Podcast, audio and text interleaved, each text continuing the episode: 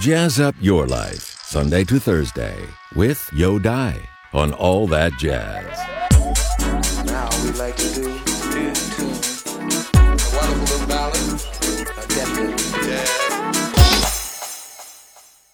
Charlie Watts 从来没有接受过正规的音乐训练，也从来没有学习过音乐，他完全是靠用耳朵听和看别人打鼓去学习的。I learned to play by watching people. If you were playing up there, I'd be watching you how to play this, that, and the other. You never took any No, much to my regret. at the new school. I learned later by meeting Jim Keltner and Right.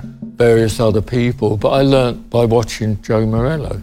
right, and Phil Was a young- Seamen and, and guys like that, right? Yeah, yeah, I used to go and that was the thing. So, I, I mean, it's a, not a very correct way to learn, I suppose, but it was how I learned. You know, I learned by listening to them do it. 著名的鼓手 Joe Morello 就是 Charlie Watts 学习的对象。他经常会到爵士俱乐部里边去看这些爵士乐手的表演，默默地坐在旁边学习他们的演奏。Joe Morello 曾经是著名的 The Dave Brubeck Quartet 的鼓手，他们最为著名的一首乐曲就是 Take Five。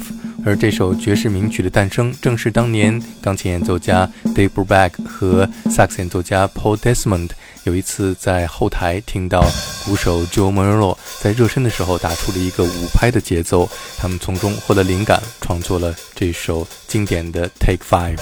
我们现在听到的是 Joe Morello 个人的专辑当中重新演绎的这一首 Take Five。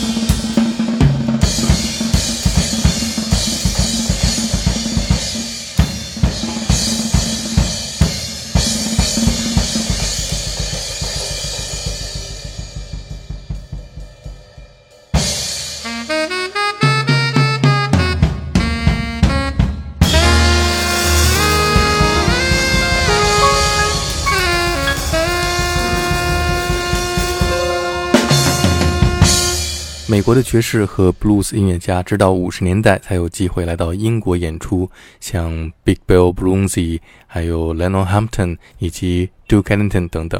In England, we never, we didn't really have American players come to England. I mean, they did in the 30s, and then it was banned until Big Bill Broonzy, I think, in 54. Really? Really? And then the next one was Lionel Hampton, wow. where everyone accused of playing rock and roll, actually. Because he's playing that real swing, you know how great he was Yeah. with the band. And he came over as an artist. He didn't bring a band over. And then Ellington, who'd been in the 30s, Yeah. Louis had been, Yeah. they came back in the 60s.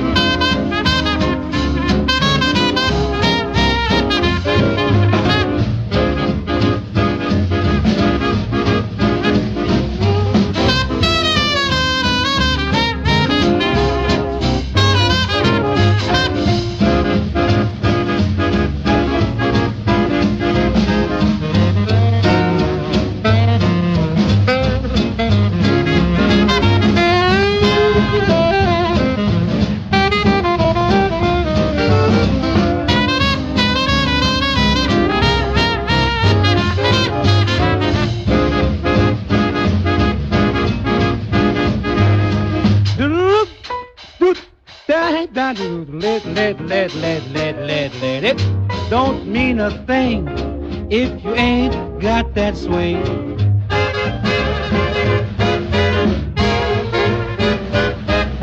It don't mean a thing if you ain't got that swing.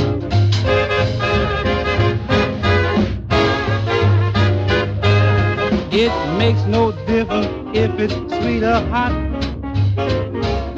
Just give that rhythm everything you got. If you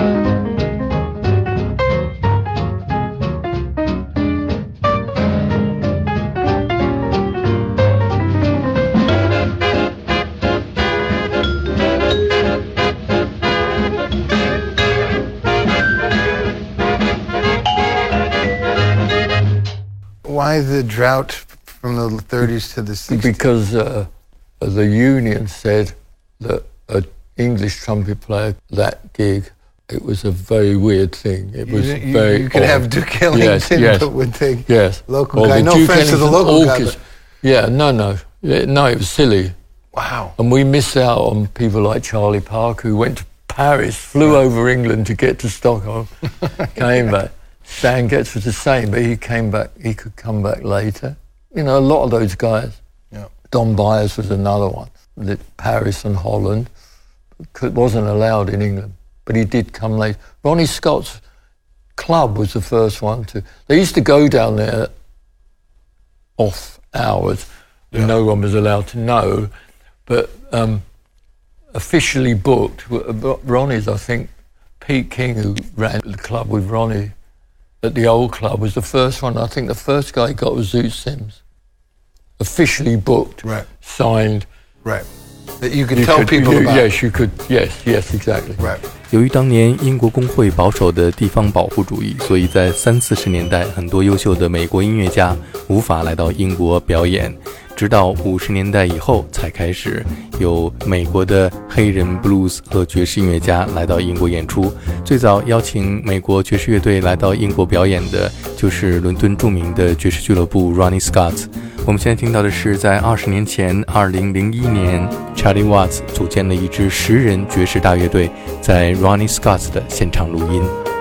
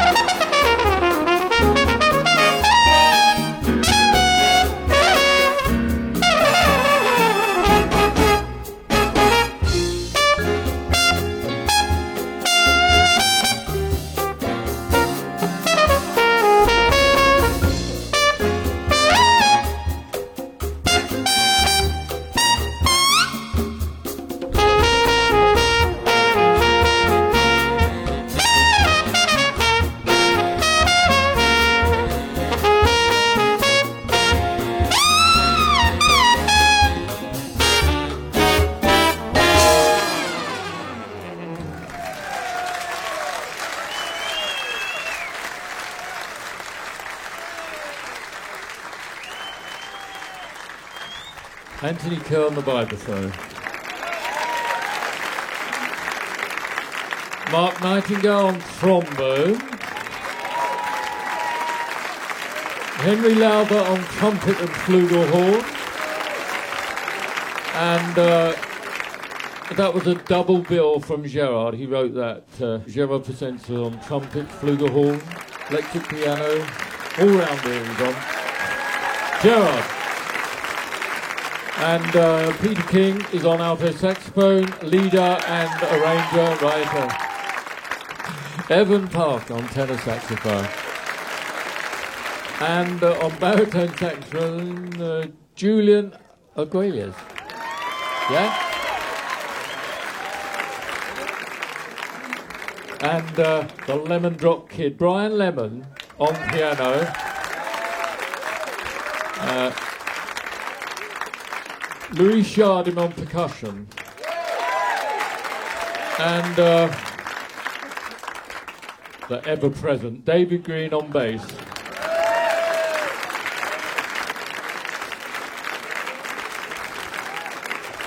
Um, this is uh, a thing we, uh, I did called, it's a tribute to Elvin Jones and it's called The Elvin Suite. Thank you. 查理瓦茨，不论是他彬彬有礼的绅士风度，还是他手持鼓槌的方式和打鼓的风格，更像是一名爵士鼓手。他曾经公开表示，在滚石乐队当中担任鼓手是他的工作，而他真正热爱的是爵士乐。今天节目最后，我们就来听2001年查理瓦兹和他的诗人爵士乐队在伦敦著名的 Ronnie Scott's 爵士俱乐部。现场演奏的这一首他写给他的偶像爵士鼓手 Evan Jones 的乐曲《Evan's Song》，让我们向这一位伟大的摇滚鼓手 Charlie Watts 致敬。听众朋友，Keep that swing and respect the music。